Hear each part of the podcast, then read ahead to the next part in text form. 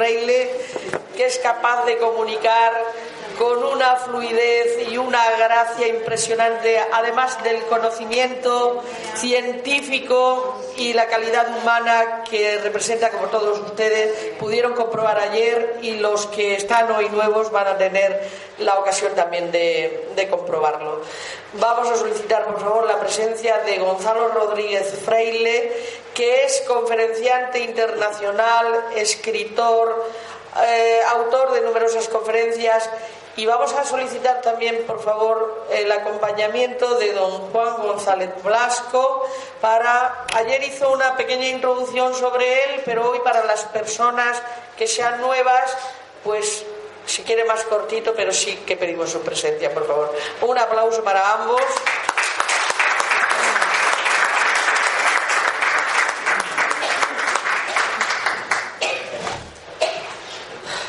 Ayer presenté a don Gonzalo Rodríguez Fraile y nosotros estamos encantados de estar en Murcia. Creo que aquí hay una energía especial. Vamos a volver, vamos a volver a la Facultad de la Universidad de Murcia y estuvimos hablando anoche un momento sobre, parece ser que el Mediterráneo tiene algo especial y donde el nuevo paradigma posiblemente se va a desarrollar. De todas formas, como me cabe decir unas palabras sobre don Gonzalo Rodríguez Fraile, pues yo solamente decir que es un empresario en, el sector de la gestión financiera, como dije ayer, que ha pronunciado conferencias, clases magistrales por todo el mundo, en, Estados Unidos, las principales universidades norteamericanas como Harvard, en grandes eh, corporaciones, en grandes empresas internacionales como Microsoft, y también pues que eh, ha ostentado importantes cargos eh, de dirección y asesor de empresas internacionales, también ha sido director de empresas internacionales y es un empresario que los últimos años ha replegado para eh, dedicarse a divulgar por todo el mundo el nuevo paradigma. Es el fundador de, de su fundación para el desarrollo de la conciencia y el gran promotor, por supuesto, junto a la Universidad de Granada de la cátedra Conciencia y Desarrollo, la primera en España, la primera en Europa y no sé si algunos más, porque como ayer dije, hay escuelas de conciencia en Europa, pero cátedra creemos que no hay ninguna, salvo la que tú estás intentando crear en Emory, en Atlanta, y eh, posiblemente dentro de un año o dos, pues en Málaga también. Aunque hay peticiones de algunas cátedras más por, por España, pero esto creemos que en dos años será cuando se ponga en funcionamiento. Este año, 2017, eh, estamos intentando divulgar este conocimiento por, eh, bueno, yo diría por España, ir por todo el mundo y pronto creo que pronto creo que habrá un gran boom de este nuevo paradigma. Y con respecto a la cátedra que tengo el honor de presidir, de dirigir, pues gracias a la generosidad de don Gonzalo Rodríguez Fraile, pues quería decirle que no hemos limitado pues a hacer un congreso internacional, a, hacer algunos cursos en las facultades de la Universidad de Granada con un gran éxito de alumnos, porque siempre hemos fijado 100 plazas y nos hemos ido a los 270, 230. Eh, hemos publicado algunas investigaciones, se han financiado algunos trabajos fin de máster eh, con unas notas que no esperábamos, pues con matrícula de honor, no lo podíamos imaginar que fuera tan atractivo esto para los catedráticos de la Universidad de Granada. Y nada más, ayer estuvimos viendo el marco teórico y hoy nos va a dar lo que yo defino como el marco de la verificación. Yo no sé si es la palabra correcta, pero yo creo que, eh, que así es. Y como me pedía mi querida amiga Isabel que dijera unas palabras, pues eh, yo encantado de estar aquí en Murcia. Voy vamos a volver, ¿eh? Pero la próxima vez yo también quiero ser ponente, ¿de acuerdo? Solamente quiero presentar, sino que quiero ser ponente y ese habla que tengo, que no hay forma de pronunciar una S, porque la presidenta de la fundación me dice, a ver si eres capaz de decir conciencia.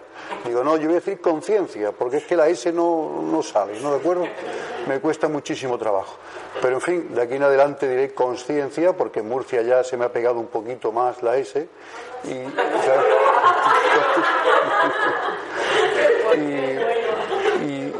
y, quería, decirles que nunca duermo más de siete horas y hoy he dormido nueve horas en Murcia. Que estamos encantados de estar aquí. Muchísimas gracias y le dejo con, con mi querido amigo don Gonzalo Rodríguez Fraile.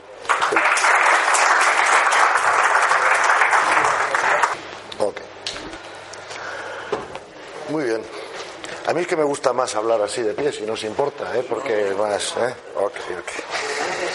Vamos a ver. Eh,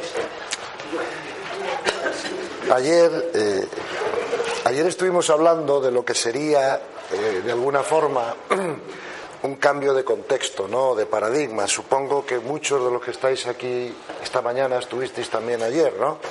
Con lo cual no lo vamos a repetir. Eh, pero simplemente recordar que lo que parece ser que está emergiendo ¿no? como una nueva visión de la realidad en el mundo entero, que esto viene de muchas disciplinas del conocimiento, porque el paradigma clásico se podía estudiar de alguna manera fragmentadamente, ¿no? puesto que respondía a una idea fragmentada del universo, de alguna forma. ¿no? Mientras que el nuevo paradigma hay que estudiarlo desde todas las disciplinas en su conjunto, porque se está hablando ya pues de un universo unitario, interconectado, ¿verdad? Que no tiene mucho sentido seguir estudiándolo fragmentadamente, ¿no? Claro, hace años a todos nos parecía bien que si teníamos un problema muscular, por ejemplo, pues el traumatólogo no nos preguntara por la nutrición o por cómo estábamos durmiendo de bien o ese tipo de cosas. Ahora ya sabemos que todo influye en todo y que vamos hacia una manera de entender el paradigma más holístico, ¿no? Dijimos ayer también que igual que el universo era multidimensional, el ser humano era multidimensional y hablamos de que teníamos distintos cuerpos, ¿verdad? Y que todo nuestro, nuestro esfuerzo tendría que posiblemente ir dirigido a aprender a vivir la vida desde los cuerpos superiores, evidentemente, ¿no? Para parecernos menos a los animales y más a los seres, digamos, que serán nuestro futuro como alma, ¿no? Y entonces la cuestión que nos teníamos que plantear hoy era ¿y cómo podemos hacer eso? O sea, ¿qué cosas nos pueden ayudar, verdad, a eh, que seamos capaces de cambiar nuestra manera de percibirnos, de identificarnos y por lo tanto de vivir? Eh, me alegro mucho de las dos conferencias previas que ha habido porque tocan temas eh, pues muy importantes para lo que vamos a decir ahora, ¿no? y entonces pues incluso ya tengo una base sobre la que trabajar, ¿no? Entonces fíjate, eh, la gran cuestión, ¿no? La gran cuestión, lo que todo el mundo está buscando es la felicidad y la paz interior, ¿no? Y eh, todas las decisiones que nosotros tomamos en nuestra vida, de alguna manera las tomamos buscando eso como motivo último, ¿no? El señor que se compra una casa nueva es porque cree que va a ser más feliz con la casa nueva que con la antigua. El que se, se echa una pareja piensa que va a ser más feliz con la pareja que sin ella. El que quiere ganar dinero es porque cree que con dinero va a ser más feliz que sin él. Pero el motivo último que vamos buscando es ese, ¿no? De todas maneras, hay una cuestión de la paz interior que es poco conocida y que no se suele, digamos, em, valorar ¿no? en su justa medida. ¿no? Y es la idea de que la paz interior, ¿verdad?, es em, la puerta de entrada a lo que yo llamaría las facultades superiores de la conciencia. ¿no? Eh, la conciencia en el reino humano, perdón, en la tierra, ¿verdad?, eh, normalmente dicen los expertos que se, que se manifiestan tres posibles bloques, ¿verdad? Entonces tenemos el primer bloque, que es lo que llamarían los expertos la conciencia simple, ¿verdad? Y es la que tienen los animales, ¿no? Es una conciencia que, como sabéis, pues no permite el razonamiento abstracto, ¿verdad? Aunque sí permite algún pensamiento concreto, porque está muy demostrado, por ejemplo, que si a un perro le tiras un hueso a una piscina, pues él siempre se va a tirar al agua por el sitio más cercano al, hueso, ¿no? Con lo cual sí hacen ciertas operaciones, ¿verdad? Eh, de lo que llaman los psicólogos pensamiento concreto, pero no son capaces de, por ejemplo, jugar al ajedrez, que necesita un razonamiento, un, un razonamiento abstracto, ¿no? El segundo bloque de conciencia, ¿verdad?, que está disponible en, en el planeta Tierra, es lo que los expertos llaman la conciencia del yo. Y es la conciencia en la que está inmersa, pues yo diría casi todas las personas en el mundo hoy y las personas con las que nos relacionamos, ¿verdad? Esa conciencia está basada en el lenguaje, en el razonamiento secuencial, A lleva B, lleva C, lleva D, ¿verdad? Y la conocemos todos porque la usamos diariamente, ¿no? Pero hay un tercer bloque de conciencia disponible que los expertos llaman conciencia cósmica o conciencia universal o conciencia mística, ¿verdad? Y ese bloque de conciencia ha sido accedido por pocas personas a lo largo de la historia y es una conciencia eh, donde más que el razonamiento secuencial, ¿verdad?, se usa lo que llamaríamos la intuición. Porque tenemos que tener muy claro que nosotros tenemos como tres maneras de procesar información o inputs, ¿no? Una es el instinto que compartimos con los animales, otra es el razonamiento que no compartimos con ninguna otra eh, especie de la creación, pero tenemos una tercera posibilidad que es la intuición, ¿verdad? Y tenemos que tener muy claro que la intuición es transracional, mientras que el instinto es prerracional. ¿Ok? claro, si yo vivo la vida desde el instinto, la emoción, entonces estoy viviendo la vida más parecida como la viviría un mamífero, ¿no? Avanzado, un perro, un lo que sea. Si vivo la vida desde la mente, pues ya por lo menos tengo una ventaja evolutiva. Ahora, si vivo la vida desde la intuición, me estoy metiendo en otras posibilidades, porque la intuición es la aprehensión con H directa de la información sin necesidad de pasar por el proceso secuencial, ¿no? que todos los seres humanos estamos acostumbrados. Ese proceso secuencial nos cuesta tiempo, nos cuesta energía, nos cansa, ¿verdad? Bien. Entonces, la dificultad que tenemos a veces los seres humanos no es distinguir la intuición y el instinto de la razón. Eso lo hacemos todos fácilmente. La dificultad que tenemos, paradójicamente, es distinguir la intuición del instinto, ¿verdad? Porque los dos aparecen directamente. O sea, si a mí me ponen un plato de comida delante, yo inmediatamente sé si me gusta o no me gusta, ¿no? No tengo que pensarlo ni razonarlo, ¿no? Y, y, eso sería el instinto, ¿no? Y con la intuición pasa lo mismo. Siempre los educadores a lo largo de la historia nos han dicho que tenemos que vivir la vida desde la razón y no desde el instinto, y eso es correcto. Claro, si yo viviera la, vida desde el instinto, probablemente pesaría 400 kilos, porque comería todo lo que me apetece, como hacen los perros, o tendría mil novias o cualquier cosa de esas, ¿no? Con lo cual, el, vivir la vida desde la razón es una ventaja evolutiva. Cuando tenemos una intuición, la intentamos pasar por la razón para validarla. explico? Y nos la cargamos.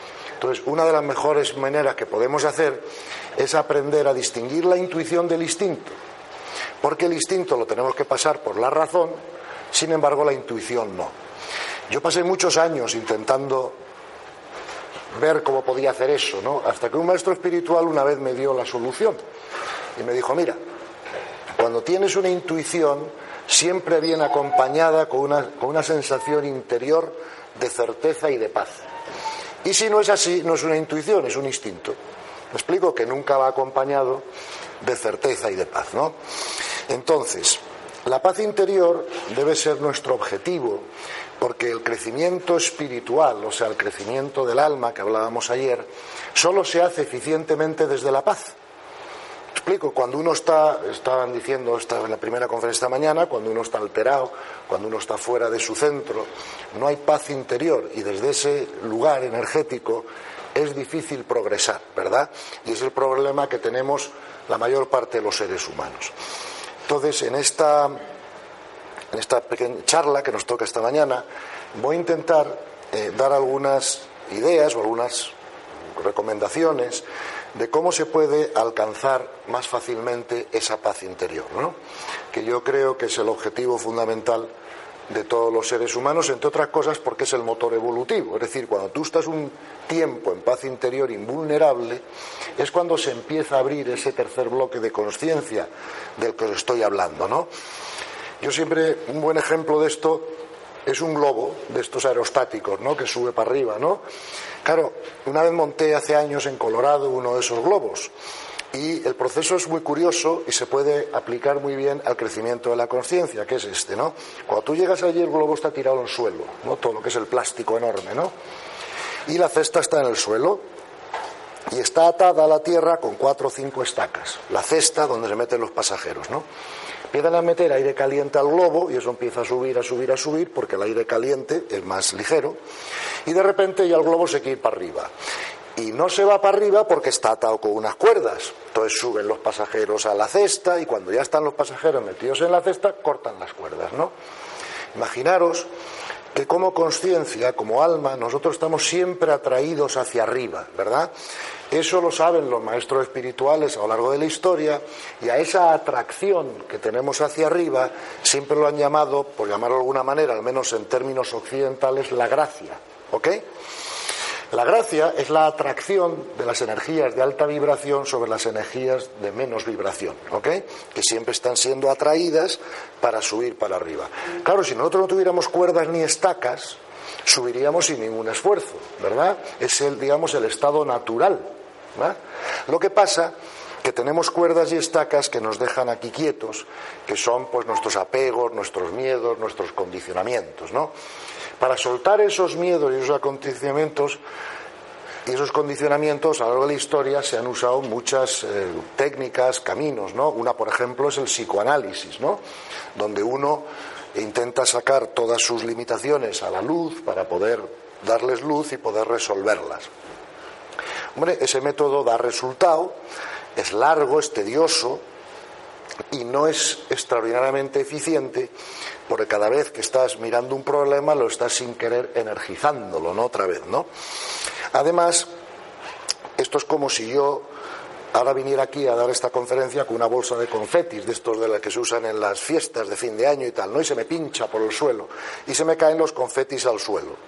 Claro que yo puedo recoger todos uno a uno, pero tardaré dos horas y acabaré deslomado, ¿no?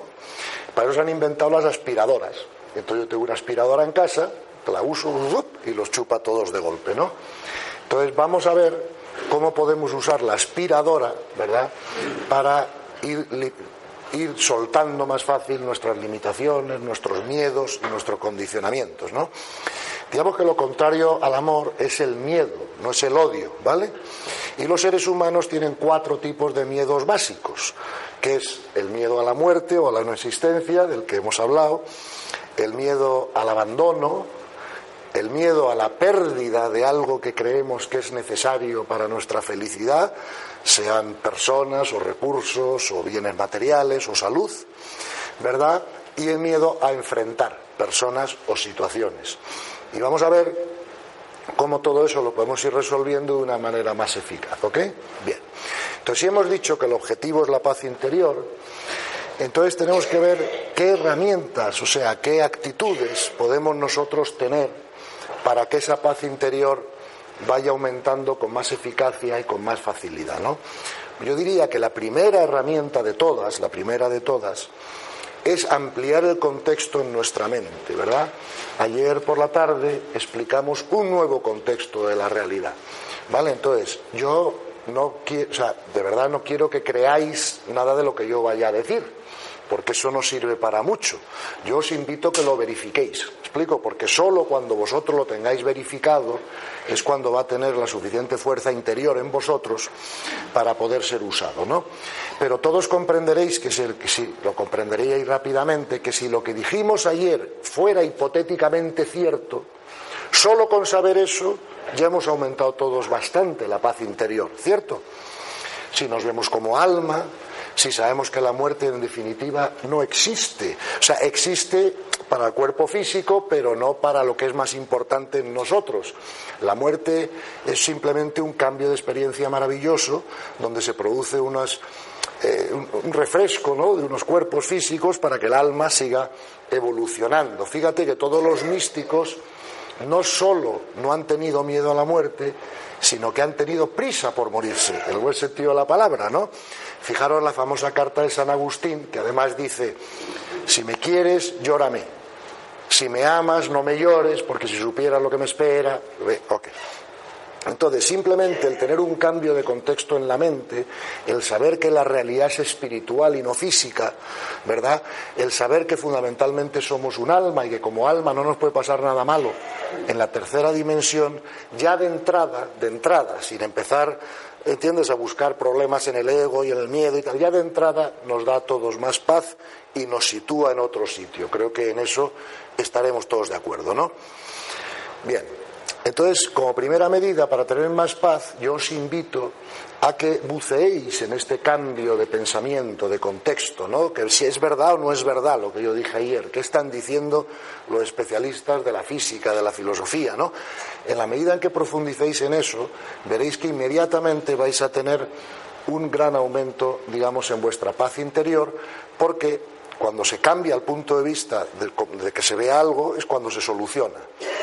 Dicen los expertos que los problemas que surgen en un nivel de conciencia solo se resuelven en el siguiente y así sucesivamente, ¿no? Donde surgen otros que se resuelven en el siguiente, donde surge otro que se resuelven en el siguiente, ¿no? Entonces, como primera medida, hagamos un, cambio de contexto, ¿verdad? En nuestra mente para tener más paz interior, ¿ok? Para poder saber que lo que aquí pasa pues no es tan importante. Fíjate que no lo dije ayer porque esto es novedoso y no me gusta dar opiniones personales, sino ir más pegadito ¿no? a lo que dice la entre otras cosas, porque a través de toda la ayuda del profesor Blasco, pues ahora de que hablar a las universidades, y ahí tampoco puedes decir cosas que luego te digan, oye, esto es tu opinión o esto es, o esto es así, ¿no? Entonces, eh, Fíjate que están a punto de demostrar que el universo es holográfico, el universo físico es holográfico. Hay un libro muy interesante, si alguno apetece leerlo, el autor se llama Michael Talbot y el título del, libro es El universo holográfico. ¿no? Claro, si acabaran demostrando que el universo es holográfico, pues entonces tú imagínate la importancia de lo físico, ¿no? Eh, sería ya un paso más para que todos nos situáramos en el alma, porque un universo holográfico significaría fundamentalmente que no tiene realidad en sí misma, lo físico, ¿no? sino que es más bien un sueño del alma, ¿no? de alguna forma. ¿no? Eh, bien, entonces, la primera herramienta para ganar la paz, digamos que sería pues un cambio de contexto, ¿no? Segunda herramienta, vamos a hablar de una poderosa segunda herramienta para ganar paz interior, yo te diría que con una gran rapidez, ¿no? Vamos a ver, dijimos ayer, si os acordáis, aunque todo esto, si es la primera vez que lo escucháis, es un poco confuso, a mí me llevó miles de horas poder entenderlo bien, ¿no? Pero Ayer hablábamos de la causación descendente, si os acordáis, de que la conciencia colapsaba el electrón y que, como decía el Evangelio, hasta el último pelo de tu cabeza está contado, ¿no? Que aquí no pasa absolutamente nada, ni se mueve la hoja de un árbol con el viento sin que lo decidan en las, por así decirlo, en las dimensiones superiores, ¿no? Claro, como esas dimensiones superiores vibran más rápido, contienen más información, es decir, más sabiduría. Por lo tanto, cometen menos errores que nosotros, ¿no? Y por lo tanto, cuando la conciencia colapsa el electrón, lo hace de una manera eficiente, porque parte de una característica inseparable de la sabiduría es la eficiencia. La eficiencia en todo, en el uso de recursos, en el no perder energía, lo que sea, ¿no? Entonces, de ahí se deriva una idea muy importante. Si todo ocurre por ley y todo está dirigido al crecimiento de las almas, ¿verdad? Entonces tenemos que comprender que todo lo que ocurre en el mundo físico es perfecto y necesario para la evolución de las almas o no ocurriría. ¿vale? Eso nos lleva, en esta segunda herramienta, que yo la llamo la herramienta de la aceptación, y que podemos hasta crear una ciencia, a lo mejor que se llamaría la aceptología, ¿verdad? Porque eh, la aceptación siempre produce dos efectos que podéis verificar en vuestra vida sin ninguna duda, ¿vale? Y podéis hacer una verificación interior. La aceptación produce dos efectos. Primer efecto, la paz interior. Cuando yo comprendo por qué ocurre algo, cuando yo acepto lo que está ocurriendo como la mejor manera, más eficiente para el crecimiento de mi alma y de las demás, ¿verdad? Yo gano paz. Pero se produce un segundo efecto muy interesante, que es si yo acepto un evento, una situación que está siendo en principio desagradable para mi ego, para mi personalidad o para la de cualquiera, ¿verdad? Yo aprendo la lección que ese evento me trae para mi alma. Y al aprender la lección, yo cambio mi realidad porque ya no necesito que ese evento se repita. ¿Verdad? Luego la aceptación produce dos efectos maravillosos. Primer efecto, paz interior. Pero segundo efecto, cambio de la realidad externa. Porque como es la conciencia la de colapsa de electrón, cuando la conciencia ve que una persona no necesita aprender algo, no tiene que examinarse de ello. ¿Ok? Y entonces va cambiando los eventos en la vida de esa persona. Y yo esto os propongo otra vez más que no me creáis en absoluto, simplemente que lo verifiquéis, que lo probéis en vuestra vida, ¿verdad? Y que observéis lo que ocurre. Entonces, muchas veces estamos metidos en situaciones que son difíciles de resolver, que nos preocupan, que no nos dejan dormir por la noche. Fíjate que la solución de todos esos, de todos esos eventos y situaciones es simplemente la aceptación interna y la comprensión de que es lo mejor para las almas involucradas. Cuando se haga eso, vosotros veréis que los eventos empiezan a cambiar solos sin que vosotros hagáis nada. ¿Me explico? Esto es lo que los maestros espirituales siempre nos han hablado, que nunca hemos comprendido, que es el famoso problema de la añadidura. Si os acordáis el Evangelio dice, vosotros ocuparos solo de descubrir, de, trabajar en el reino interior, que todo lo demás se os dará por añadidura. Yo recuerdo cuando yo era un chaval de 30 años o lo que sea, yo siempre le preguntaba a la gente, pero ¿qué añadidura? ¿De qué me estás hablando? Como yo no vaya a Harvard, yo no haga esto y aquello y tal, a ver quién paga la factura de mis hijos. O sea, no había un mecanismo, digamos, físico, un mecanismo intelectual en el que pudiéramos comprender la existencia de la añadidura. No sé si me explico. Ahora sí. Ahora sabemos que la conciencia colapsa de electrón, sabemos que existen las leyes del universo y la ley de la correspondencia es la que va marcando la añadidura. Fíjate que hay un refrán en inglés que dice, todo lo que se resiste persiste. Con lo cual, si nosotros queremos que cambie nuestra vida, que cambien las circunstancias de nuestra vida, tenemos que primero cambiar nosotros en nuestro interior. ¿verdad? Este nuevo paradigma, como alguien también mencionó eh, ayer en otra conferencia, cambia la polaridad en nuestra mente. Porque en el antiguo paradigma, el newtoniano, todos estábamos muy acostumbrados a centrarnos en lo de fuera y a intentar poner nuestro trabajo en lo de fuera, ¿vale? Ten en cuenta que nosotros tenemos un ego y el ego, como dijimos ayer, es el conjunto de los tres cuerpos inferiores, ¿verdad? Y ese, ese ego tiene dos necesidades básicas.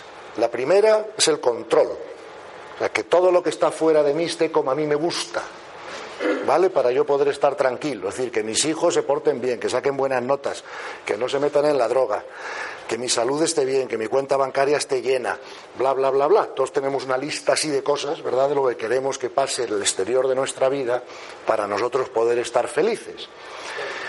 Eso es como yo vivía hace varios años y por lo tanto lo comprendo muy bien y comprendo que es como está la sociedad. Sin embargo, si me preguntaran hoy, hoy, Gonzalo, ¿tú qué quieres que pase este año? Yo diría solo una cosa, lo que Dios quiera. Él es el que decide que es mejor para las almas y mi trabajo es aceptarlo y acomodarme a la voluntad del absoluto, como dijimos ayer. Y de una lista de 40 cosas que podía haber tenido hace 20 años de lo que quiero que pase el año que viene, esa lista de 40 cosas la he reducido a una, que es la voluntad del absoluto. Y mi trabajo es aceptar, ¿vale? Entonces, aceptar no es igual que resignarse, porque la mejor herramienta que la cultura pasada nos había dado este respecto, a este respecto es la resignación, ¿verdad? Hombre, esto es desagradable, esto no es bueno, pero yo tengo fe y confío en que la vale, la resignación es mejor que la no resignación, cierto. Pero la resignación no es suficiente para tener paz. La prueba está que la gente que va resignada por la vida no tiene paz. ¿Explico? La paz necesita un paso más de que la resignación y ese paso es la aceptación positiva, es el agradecimiento al universo por el evento desagradable que ya no es desagradable porque ya es necesario para nuestro crecimiento, ¿verdad? Y el único objetivo del mundo físico es el crecimiento de las almas. Entonces hay que comprender bien la diferencia entre la aceptación y la resignación, ¿verdad? Para poder alcanzar la paz interior. Entonces ya vamos por dos herramientas que podemos usar, ¿vale? La primera es un cambio de contexto donde nos salimos de la fisicalidad de alguna manera en nuestra mente y la segunda, por así decirlo, es aprender a aceptar la realidad porque viene dictada de arriba y es la más eficiente, lo entienda o no lo entienda nuestra mente, para el crecimiento de nuestras almas y de las demás. ¿Ok?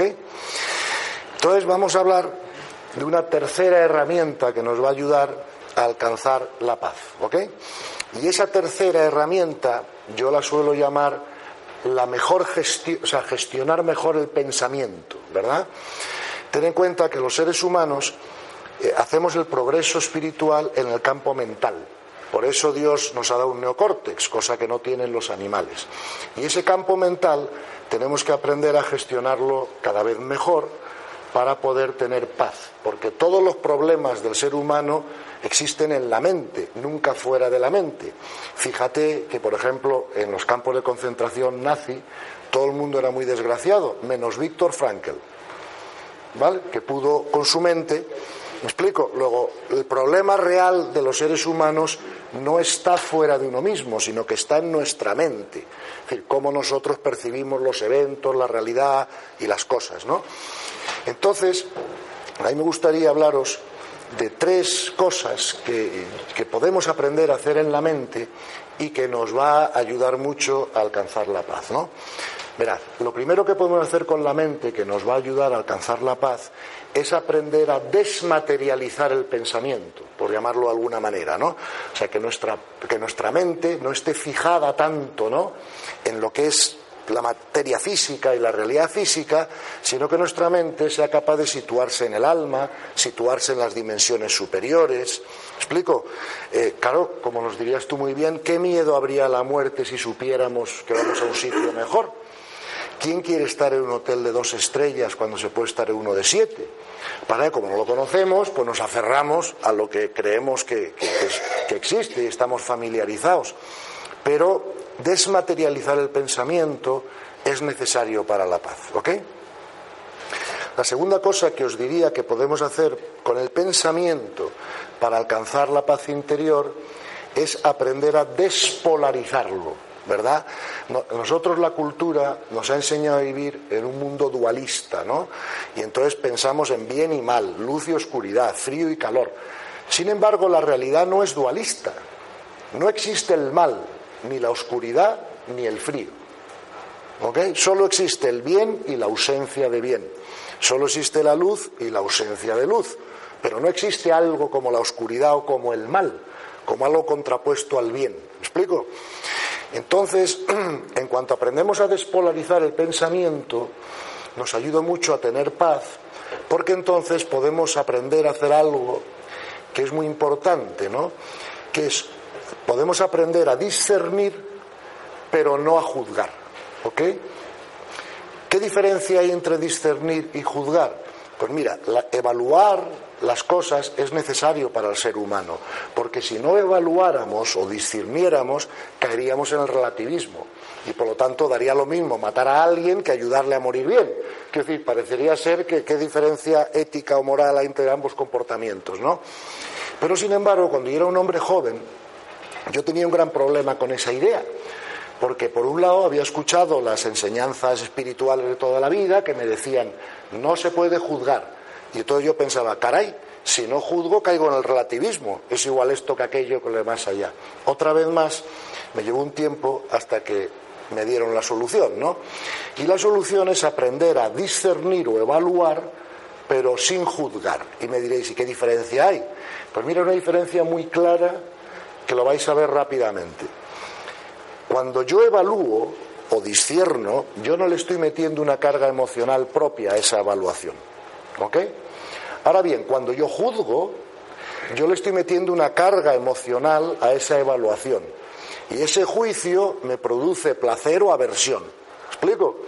Claro, si me la aversión tiene tanto componente de deseo como la, como, la aceptación. ¿Me explico? O sea, y además cuando yo tengo aversión a algo o a alguien, mi capacidad de servicio a ese algo, algo a alguien obviamente disminuye puesto que mi emisión energética está, digamos, conflictuada. ¿no? Por lo tanto, tenemos que aprender a evaluar y a discernir, pero sin juzgar, o sea, sin meterle una carga emocional propia, porque sabemos que todo lo que ocurre es perfecto y necesario o no ocurriría, y que todos son procesos necesarios para las evoluciones de las almas. O sea, no es bien o mal, sino es más bien proceso necesario. No sé si me explico, ¿no? Y el, verdadero problema en los seres humanos no está tanto en la maldad como en la ignorancia. ¿Explico? Porque si nosotros no fuéramos ignorantes, no haríamos nada malo, porque no queremos sufrir las consecuencias. ¿Me explico? Tanto en Oriente con la idea de karma, como en Occidente con la idea de las consecuencias naturales del pecado, que es la misma idea en definitiva. Todos los sabios se han dado cuenta siempre que por la ley de la armonía todo aquello que yo hago me, regresa de alguna forma, ¿no? Y en la medida en que yo, por ejemplo, soy agresivo con alguien, yo luego voy a recibir agresiones, ¿verdad? Porque, porque es el karma, ¿me explico? Y porque tengo que aprender a no ser agresivo, ¿no? Entonces, si fuéramos inteligentes y comprendiéramos bien el universo, eso bastaría para motivarnos a no pegarnos, a no tirar piedras contra nuestro tejado, ¿no? Bien, entonces, la tercera medida que os puedo recomendar para la gestión del pensamiento y tener más paz interior es que aprendamos a situarnos como testigos de nuestro pensamiento y de nuestras emociones, no como sujetos de ello. Lo normal es que las personas que no tienen un nivel de conciencia muy avanzado se vean continuamente secuestradas internamente por su propia emocionalidad o por su propio pensamiento, ¿verdad? Y entonces te haces sujeto del pensamiento, pero yo sé que yo no soy mi mente, y yo también sé que no soy mi cuerpo, y sé que no soy mi mente, entre otras cosas, porque puedo ponerme de testigo de mi mente. Y entonces, ¿quién es ese testigo? ¿Ok? Claro, para yo poder ser testigo de algo tiene que haber una pequeña separación entre mí y ese algo, ¿no? Entonces, eh, claro, cuando yo observo, como decían esta mañana, mi pensamiento y yo observo mi cuerpo emocional, eh, es diferente que si yo me echo sujeto de todo ello, ¿verdad? Porque ese acto de observación puede ser más neutro, ¿verdad? Y entonces no dejo que el cuerpo emocional o que el cuerpo mental se apodere de mí y me puedo reír de mí mismo, puedo decir, ah, Gonzalo, ya estás pensando como siempre, o ya estás sintiendo como siempre, y, me lo tomo a, risa en vez de a drama, no sé si me explico, ¿no? Cuando me hago sujeto de la emoción o del pensamiento, no me puedo salir del drama. Solo como testigo puedo reírme, ¿me entiendes?, de lo que está ocurriendo y observarlo, y eso hace que cambie en mi interior, como nos han explicado esta mañana, ¿no? Entonces, esas son las tres herramientas que podemos usar en la gestión del pensamiento que nos va a ayudar mucho a alcanzar la vida interior. Os voy a poner un ejemplo para que veáis cómo se hace esto en la práctica, ¿no? Mira, hace un mes y medio estaba yo en Miami y vino a verme un, señor de 45 años, un empresario de éxito, un hombre, vamos, buena persona, inteligente, capaz, ¿no? Tenía un hijo de 14 años y estaba divorciado, ¿ok? Eh, su exmujer no era la persona más fácil del mundo y había conseguido una orden judicial para que el hijo de este señor no pudiera salir del país con él, ¿verdad? Eh, porque él era extranjero y tal. Bien. Y entonces él vino a verme muy enfadado, diciendo, mira Gonzalo lo que ha pasado, quiero matar a mi exmujer, mi hijo no puede conocer a la familia, no puede conocer mundo, no sé qué, tal cual. Y esto me tiene muy alterado, ¿no? Yo recuerdo que le dije, mira, pues estás alterado porque no estás pensando bien. ¿Vale? Y él me dijo, pero ¿cómo que no estoy pensando bien? ¿No sería lógico pensar que es mejor que mi hijo pueda viajar, conocer mundo, conocer a mi familia? Y yo le dije, sí, sí, yo no te estoy diciendo que no estés pensando lógicamente. Lo que pasa que la lógica no es el único criterio de validez de un pensamiento. Es una condición sine qua non, como se diría en derecho, pero no suficiente, ¿verdad? Para que un pensamiento sea correcto, el pensamiento tiene que darte paz. Y la manera que este hombre estaba pensando no le estaba dando paz. Entonces él me pregunta, bueno, ¿y qué puedo hacer para pensar mejor? Y le digo, pues mira, tienes que pensar lo mismo que estabas pensando. Parece ser lógico que sería mejor que mi hijo pudiera viajar, que mi hijo pudiera conocer a mi familia. Pero luego le añades una coletilla final a ese pensamiento. pero aún así, aun por razones que mi mente pueda no comprender, sé que es perfecto y necesario que esto esté ocurriendo para el crecimiento de las almas y acepto la situación. ¿Me explico? Y entonces, ya cuando le añade esa coletilla al pensamiento, ya tienes paz donde antes no la tenías.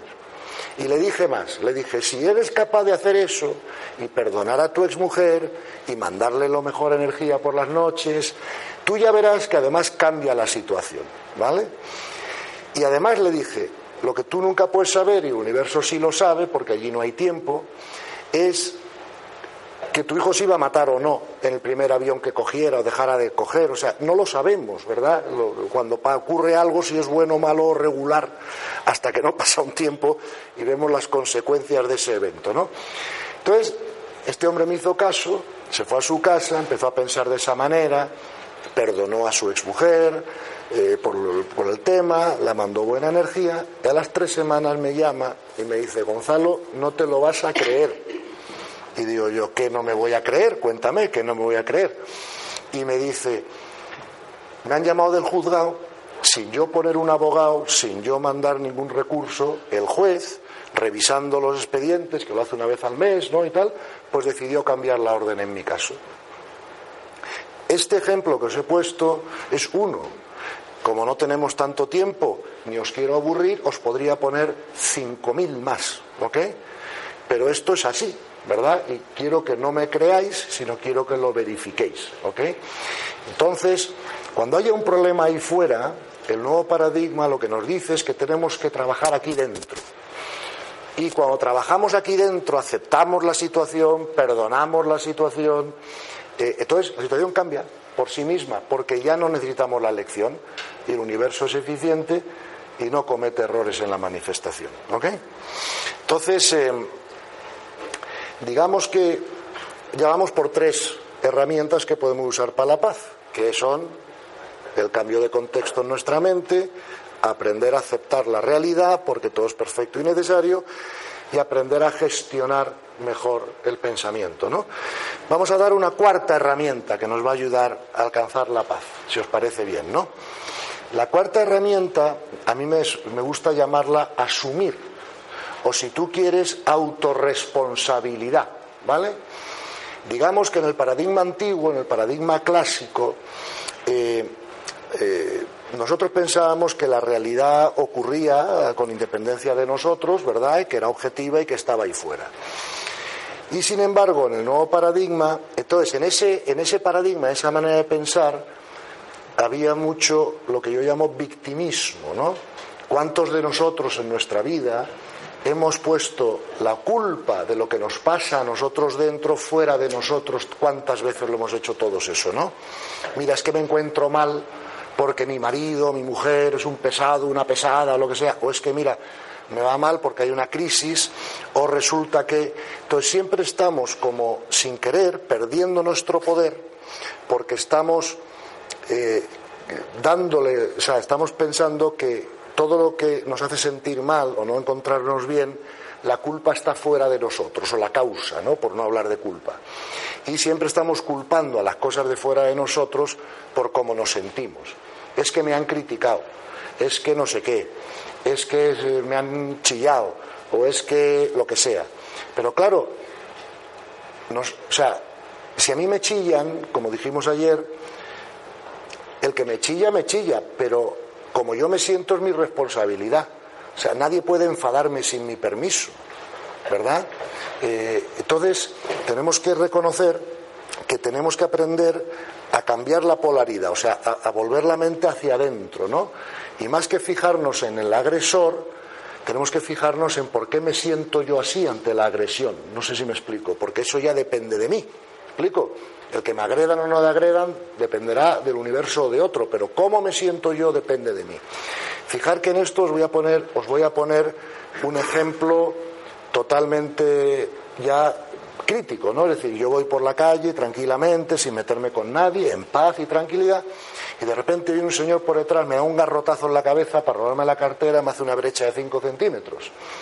Claro, mi antiguo yo, sin conocer el nuevo paradigma, ¿qué hubiera hecho? Lo normal, enfadarnos muchísimo, pensar que hemos sido víctimas de una agresión y de una injusticia, inmediatamente denunciarlo a la policía, intentar meterlo en la cárcel si podemos, eh, hacer justicia o vengarnos o lo que sea, ¿no? Pero claro, si me dan a mí un garrotazo en la cabeza, lo primero que yo tengo que pensar es, ¿por qué me he hecho yo correspondiente de recibir un garrotazo? ¿Qué hay en mí que todavía no he aprendido, que necesito esos eventos para aprenderlo, ¿no? Pues por ejemplo, el crecimiento espiritual, como todos sabemos, consiste en llegar de una forma... Yo siempre me gusta hablar de tres ceros y dos cienes, ¿no? Que es cero sufrimiento, cero reactividad, cero resistencia a lo que ocurre, ¿no? Y dos cienes, 100% de comprensión de amor, 100% de espíritu de servicio, ¿no? Claro, si a mí me dan un garrotazo es porque a mí me queda algo que aprender sobre la no reactividad o la no resistencia o el perdón. ¿Explico? Si yo tengo todo eso aprendido es imposible que me den un garrotazo porque la conciencia jamás colapsaría el electrón en esa dirección. ¿Ok? Luego, cuando nos ocurre algo, tenemos que inmediatamente volvernos dentro de mí y decir, ¿qué me queda a mí por aprender que me ha ocurrido este evento? ¿Ok? Entonces, por ejemplo, fíjate que cuando nos han propuesto en el pasado aprender a perdonar para tener paz, solo nos han hablado del perdón superficial. ¿Qué es el perdón superficial? Es algo como esto. Fulano me ha hecho una guarradilla, o lo que sea, y veo el evento como una guarrada que me ha hecho fulano, pero yo, que estoy más elevado y que tal, pues decido de alguna manera no retaliar o no vengarme, o sea, perdonarlo, ¿no? Entonces, eso me sitúa a mí en una situación superior, ¿verdad?, desde la que yo ejercito mi perdón. Pero claro, el problema del perdón superficial es que, entre otras cosas, puede ser selectivo, porque puedo perdonar una cosa y otra no. No explico, ¿no? Aquí estamos hablando para alcanzar la paz de lo que yo llamaría el perdón profundo, ¿vale? Y el perdón profundo se aprende cuando tú comprendes que nadie te ha hecho nada. ¿Vale? O sea, voy, voy a poner un ejemplo. Eh, yo decía ayer que tengo diez nietos, claro, porque tengo seis hijos, y entonces con seis hijos es fácil tener, con tantos hijos es fácil tener nietos rápidamente, ¿no? Entonces, es curioso lo que me pasó ayer, el otro día, hace poco, con, con, uno de mis hijos, uno de los mayores, ¿no? Estábamos hablando en la comida, charlando y tal, y me dice, hombre, papá, tú siempre has sido un padre bastante dialogante, bastante tal, ¿no? dice, a lo mejor nos tenías que haber castigado un poquito más de pequeños y entonces pues hubiéramos aprendido alguna cosa más rápido, ¿no? Y yo le veía y le decía, serás desgraciado. Digo, mira, cuando tenías nueve años y te castigaba por algo, montabas unos pollos increíbles. Claro, solo ahora que tú eres padre de familia y que ya lo ves de otra perspectiva, te das cuenta de ver el valor de ese castigo a los nueve años tuyos. Pero para poder verlo diferente has tenido que cambiar de perspectiva, ¿verdad? Bueno, pues con el perdón profundo nos pasa lo mismo, ¿no? Si yo no me puedo enfadar con el tío que me ha dado el garrotazo, porque yo soy el que genero la necesidad de recibir un garrotazo por mi falta de no reactividad o de no capacidad de perdón que tengo que aprender como alma, entonces no me puedo enfadar con el tío que me ha dado el garrotazo. Entonces, ¿con quién me enfado? Con Dios, que es el que me manda la lección que necesita mi alma, un poco como cuando yo castigaba a mis hijos de nueve años para que ellos crecieran. ¿Con quién me enfado? No tengo con quién enfadarme. El evento es perfecto. No sé si me explico. Y ese es el perdón profundo. Yo sé que yo genero lo que me ocurre. Si a mí me critican, si a mí me agreden, es porque yo todavía no he aprendido 100% de, de, de, no sufrimiento, de no reactividad o de no resistencia. Y mi alma tiene que aprender eso. Y evidentemente, si mi alma tiene que aprender no resistencia, no lo voy a aprender metido en una cueva, porque ahí nadie me confronta. Yo tengo que aprender no resistencia y no reactividad en el mundo, donde tengo gente que me critica, que me agrede, que lo que sea, ¿no? Y, es mi reacción ante eso lo que hace que las situaciones se sigan produciendo o no. Y en el momento en que yo aprendo lo que tengo que aprender de las situaciones, jamás, nunca más seré agredido, criticado, eh, porque el universo no lo tolerará, porque no necesito la lección. ¿Ok? Con lo cual, esta cuarta herramienta que lo estoy sugiriendo, que es el cambio de polaridad, el no hacernos víctimas, ¿me explico? Y, el, y aprender a perdonar todo lo que nos ocurre porque todo lo que nos ocurre lo generamos nosotros. Las demás personas que nos causan el evento no son nada más que instrumentos del universo que nos ha mandado para que haya unas lecciones que nosotros aprendamos en nuestro alma, ¿no? Ok. Entonces, otra herramienta, que sería la quinta, ¿verdad?, que os puedo sugerir, es que tenemos que aprender a respetar. ¿Me explico? Los procesos eh, universales, las actuaciones de las demás personas sean buenas o malas o, lo que sea, ¿no? Pero que son necesarias para su crecimiento. Fijaros que las últimas palabras de Jesús en la cruz fueron las que fueron. Perdónale, Señor, porque no saben lo que hacen.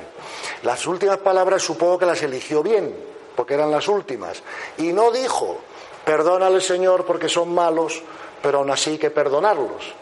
No, no, dijo que el, problema estaba en la ignorancia. ¿ok? Fíjate, cuando nosotros no tenemos paz y nos ocurre algo, nosotros rápidamente culpamos, agredimos, criticamos, castigamos, buscamos culpables. ¿Me explico? Pero eso es mantener la polaridad en la mente. Aquí no hay culpables, eh, son procesos evolutivos y las personas son instrumentos, por así decirlo, del crecimiento de todos. Ten en cuenta, cuando el alma viene a la tierra, trae tres cosas, ¿verdad? El destino, que es lo que el alma tiene que aprender, trae la misión, que es lo que ese alma viene a contribuir al crecimiento de otros, y trae la función, que es lo que todas las almas tienen que hacer para, para, bueno, pues para ganarse la vida y el sustento y lo que sea. Olvidémonos un momento de la función, que esa la conocemos todos, y hablemos un segundito del destino y de la misión, ¿vale? Lo más importante para el alma es el destino, porque es todo aquello que tenemos que aprender. Vosotros y yo mismo podemos hacer el ejercicio de echar nuestra mente atrás y nos daremos cuenta que ha habido momentos en nuestra vida que todo nos ha salido como queríamos y otros momentos que no. Los que tenemos suficiente edad lo sabemos, ¿vale? Entonces, aquello que no nos ha salido bien era posiblemente y muy probablemente parte de nuestro destino, ¿verdad? De lo que la mente, el alma venía a aprender. Porque el crecimiento de las almas es individual y colectivo, ¿verdad? Al mismo tiempo. Entonces, para yo crecer, para que mi alma crezca, necesita de otras almas y de las interacciones. Por ejemplo, claro, para que alguien me dé un garrotazo, necesito que alguien me dé un garrotazo, no me lo voy a dar yo mismo, ¿no? Entonces, eh, ese, crecimiento continuo, o sea, conjunto de las almas, hace que algunas almas, por ejemplo, en algunas, entre comillas, encarnaciones, a mí no me gusta hablar de la palabra reencarnación, creo que es confusa, porque no se reencarna la persona. A mí me gusta hablar de la experiencia sucesiva del alma, ¿no? Que respeta más la idea de que no se repite el cuerpo y la personalidad, ¿no? ¿Verdad? Entonces, hay, hay almas, como Carmen sabrá mucho mejor que yo por su trabajo, que, que a veces, excepcionalmente, no traen, no traen destino y solo traen misión. Eso ocurre cuando el alma está muy evolucionada, ¿vale? Y también ocurre, por ejemplo, en el caso de un niño que nace con síndrome de Down y se muere a los seis meses. Claro, ese alma no va a progresar en esta vida, pero viene voluntaria que progresen los de alrededor, como Carmen nos contará, ¿no? Y entonces, eh, todas nuestras almas alguna vez se han ofrecido voluntarias para eso, ¿no? En alguna de nuestras experiencias sucesivas, ¿no? Por lo tanto, eh, tenemos que empezar a respetar los procesos de los demás, ¿ok? Y respetar no quiere decir que no evaluemos y no quiere decir que nos parezca bien todo, pero sí tenemos que comprender que todo es perfecto y necesario para el crecimiento de las almas y que si generamos aversión ante esos eventos, ¿verdad?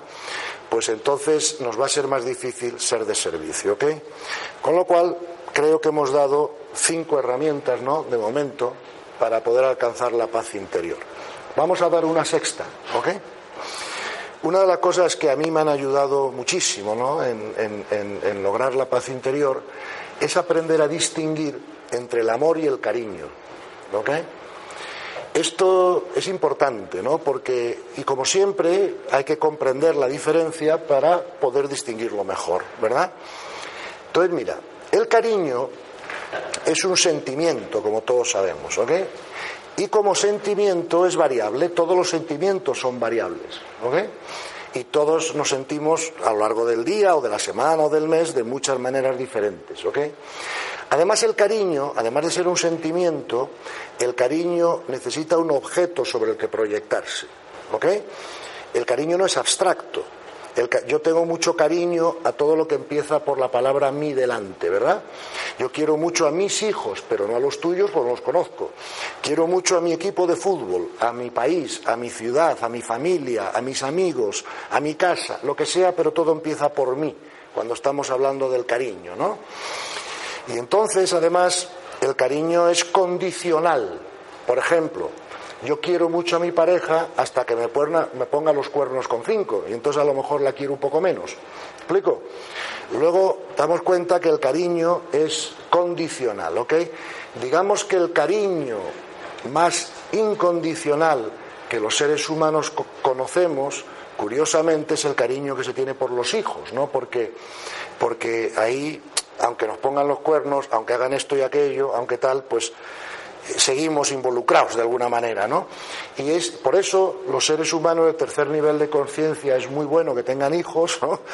Porque en el cuarto nivel ya no es necesario, pero en el tercero sí, porque es una manera de aprender de alguna forma el amor incondicional, ¿verdad? Que no aprenderíamos de otra, ¿verdad? Pero claro, nosotros no hemos venido aquí a aprender el cariño. Eso ya sale natural con el instinto, con los cuerpos inferiores. Hemos venido a aprender el amor, ¿ok? Y el amor es muy diferente del cariño, ¿verdad? El cariño nunca da paz porque el cariño siempre está condicionado, siempre se apega y siempre desea cosas concretas, las que sean, ¿verdad? Si tienes pareja que no te deje, si tienes hijos que todo vaya bien y se porten bien, si tienes tal. No, no hemos venido a aprender el cariño, hemos venido a aprender el amor, ¿ok? Y el amor es muy diferente del cariño. Vamos a ver en qué es diferente, ¿vale? En primer lugar, el amor universal no es un sentimiento. Nadie puede sentir amor universal, es imposible. Cuando yo era joven es lo que me hacía rendirme ante el tema, ¿no? Porque claro, yo leía el Evangelio, leía las enseñanzas espirituales, los Vedas, los Vedantas, hablaban de ama al prójimo como a ti mismo, y yo decía, uff, imposible, ¿cómo voy a querer yo a los demás como quiero a mis hijos? Imposible, y me rendía, ¿no? ¿Explico? Hasta que comprendí que no me estaban pidiendo eso, lo que me estaba pidiendo el amor universal es que aprendiera qué es el amor universal, ¿verdad? Y para, el amor universal es una comprensión, no es un sentimiento. O sea, no intentéis sentir amor universal porque no lo vais a conseguir. Lo único que vais a conseguir es sentir cariño universal, ¿vale? Pero estamos hablando del amor. Y el amor es una comprensión, es una manera de, de ver el universo, la vida, de tu lugar en él, ¿me explico? Y por eso es invariable porque no es un sentimiento. De hecho, el crecimiento espiritual va desde la insensibilidad del malo, por ejemplo al capone, que le importa poco el sufrimiento de los demás, luego pasamos a la sensibilidad del bueno, que sufre mucho con el sufrimiento de los demás, pero que no es muy eficaz en el servicio precisamente por el propio sufrimiento, para llegar a la desensibilización del sabio, que no es insensibilidad, en absoluto. El sabio siempre está dispuesto a ser de servicio, a ayudarte en tus problemas y tal. Simplemente comprende que si él sufre, él pierde capacidad de servicio y pierde claridad. Ok, por ejemplo, si cualquiera de nosotros, vamos dos personas andando por el bosque de noche, y uno de nosotros se cae unas arenas movedizas, ¿yo qué prefiero? ¿Que te tires conmigo para que me acompañes mientras me ahogo? O que te quedes fuera para ver si me puedes tirar una rama y salgo, ¿verdad? Entonces, comprender que el sufrimiento no es nada más que una resistencia mental a lo que acontece. El sufrimiento está en la mente, no está en el cuerpo. Eso es el dolor físico. Conozco muchas personas que tienen dolor físico y no tienen sufrimiento. Y conozco muchísimas personas que tienen un gran sufrimiento y no tienen ningún dolor explico? Luego, el sufrimiento es una resistencia mental a lo que ocurre. Y por lo tanto, siempre que sufrimos, perdemos claridad, perdemos capacidad de servicio, perdemos paz. Y sobre todo, resistimos el plan del absoluto. Porque es como si estuviéramos diciendo al absoluto, mira, esto que tú has dispuesto que es perfecto para todo, para la evolución de las almas, a mí no me gusta. Y el absoluto nos dirá, serás tonto. Pero ¿cómo? O sea, me explico, ¿no? O sea, es como si tu niño de tres años, mira, mamá, este plan de estudio que me tienes, a mí no me gusta, crece y verás, ¿no? O sea, me explico, ¿no? Amplía tu contexto, ¿no? Por lo tanto, la aceptación nos libera del sufrimiento, ¿verdad? dicen todos los maestros que la verdad os hará libres. Y es verdad, os hará libres de qué? De todo, del sufrimiento también. ¿Me explico? La comprensión, ¿verdad? Resuelve los temas.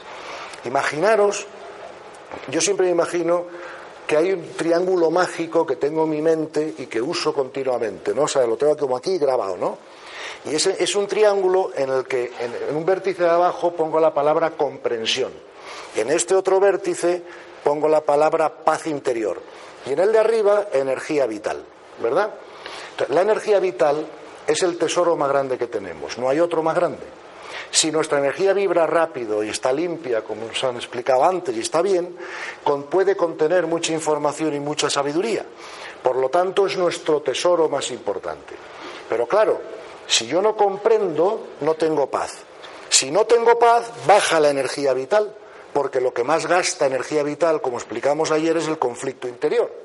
No es la actividad física, esa descansar 10 horas y nos recuperamos. Mira, ayer Juan y yo veníamos los dos de viaje y los dos estábamos, ¿hemos dormido bien esta noche? Pues estamos mejor y hasta mañana. Ahora, si tenemos un conflicto emocional, él o yo, en nuestro interior, eso gasta más energía vital que ningún cansancio físico. No se me explico, ¿no?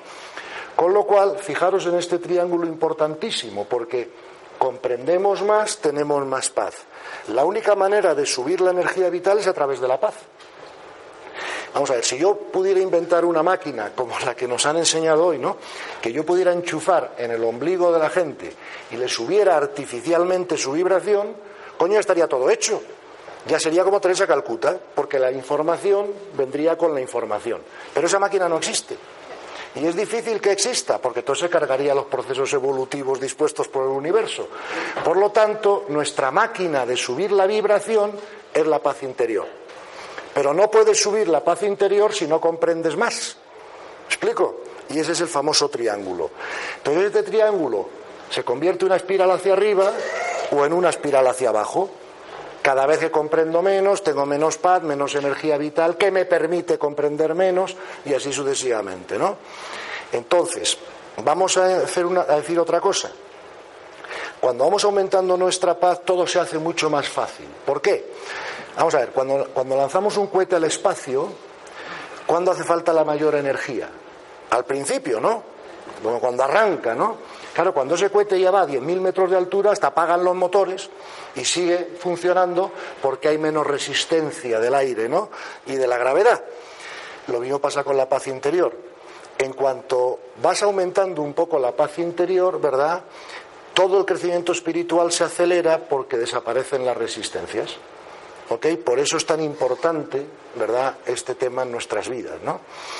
Entonces, eh, ya vamos por seis herramientas para aumentar la paz, ¿no? Vamos a hablar de una séptima. ¿Hasta qué hora tengo? Perdona, yo no me gusta pasarme de las horas, soy muy respetuoso, sé que otro tiene que hablar después. 15 minutos más y terminamos, perfecto. Entonces, voy a daros otra herramienta, otra herramienta para la paz, para la paz interior, ¿no? Y esta séptima herramienta es el servicio, ¿ok? Fíjate que todos los maestros espirituales de toda la, historia nos han dicho siempre que el servicio nos da el ciento por uno. ¿Ok? Bueno, fíjate que Juan y yo, que somos economistas, bueno, él es economista, yo no, yo soy financiero. Pero, bueno, yo soy, tú sabes más, pero yo soy práctico, esto no es igual. El caso, el caso es que tanto él como yo si un año le sacamos el 20%, digamos, de rentabilidad al dinero, ¿verdad? Pues nos parece maravilloso, ¿verdad? El 20%, ¿verdad? Y aquí estamos hablando del ciento por uno, ¿vale?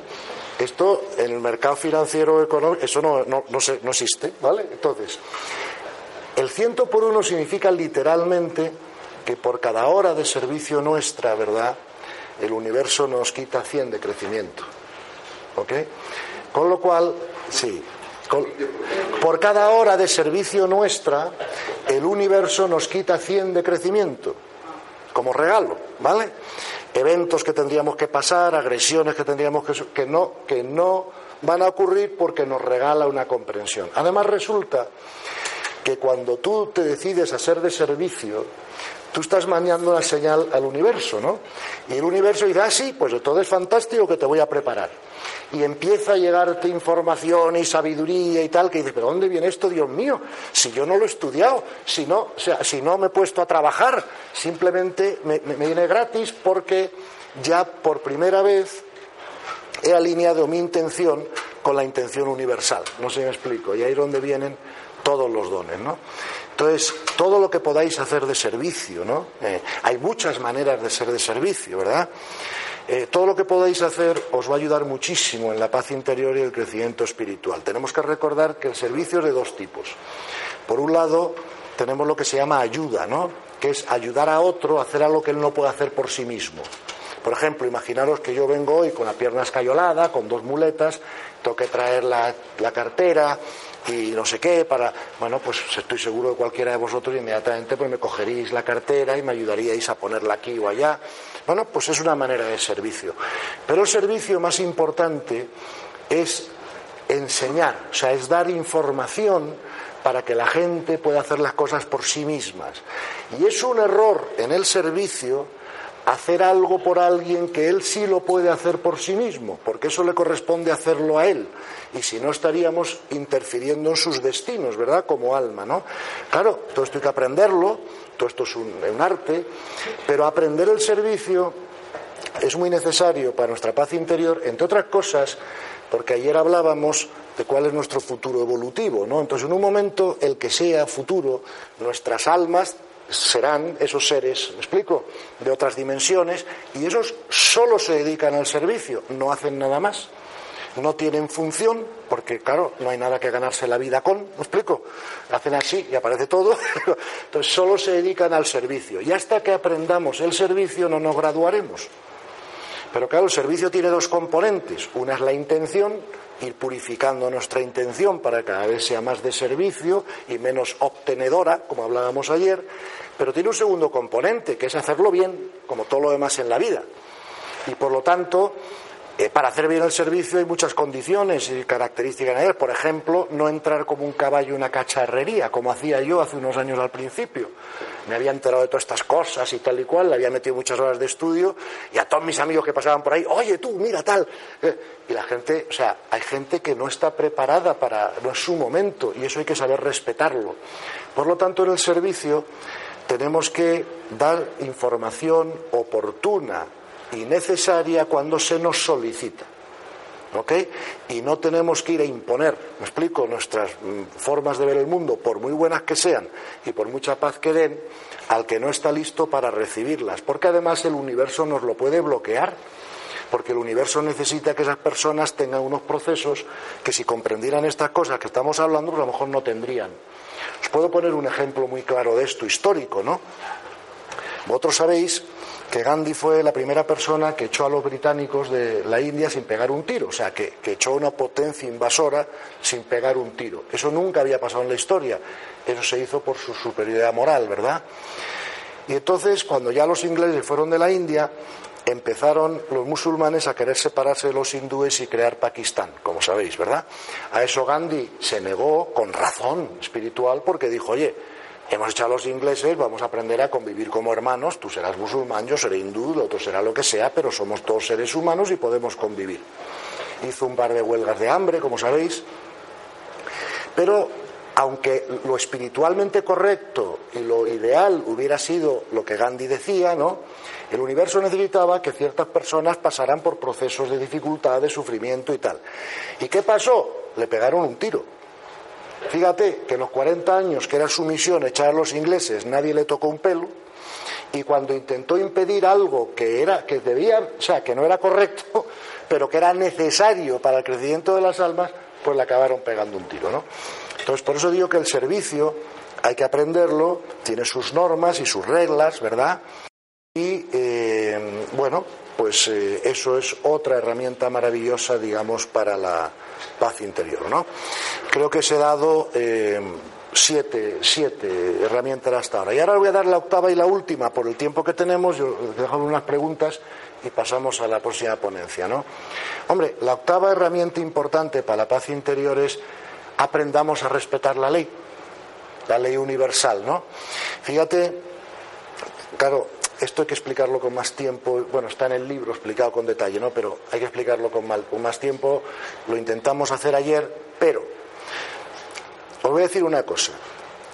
Yo cuando tenía 30 años no tenía ni idea de que existían las leyes universales, ni cómo eran, ni cómo funcionaban. Pero vamos, ni idea, nadie me lo había enseñado, ¿vale?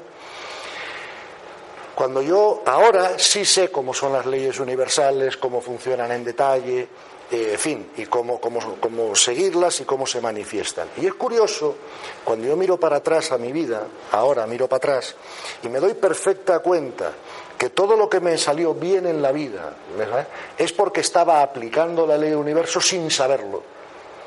Y todo lo que me salió mal era porque no estaba aplicando la ley también sin saberlo, porque no conocía la ley, ¿verdad?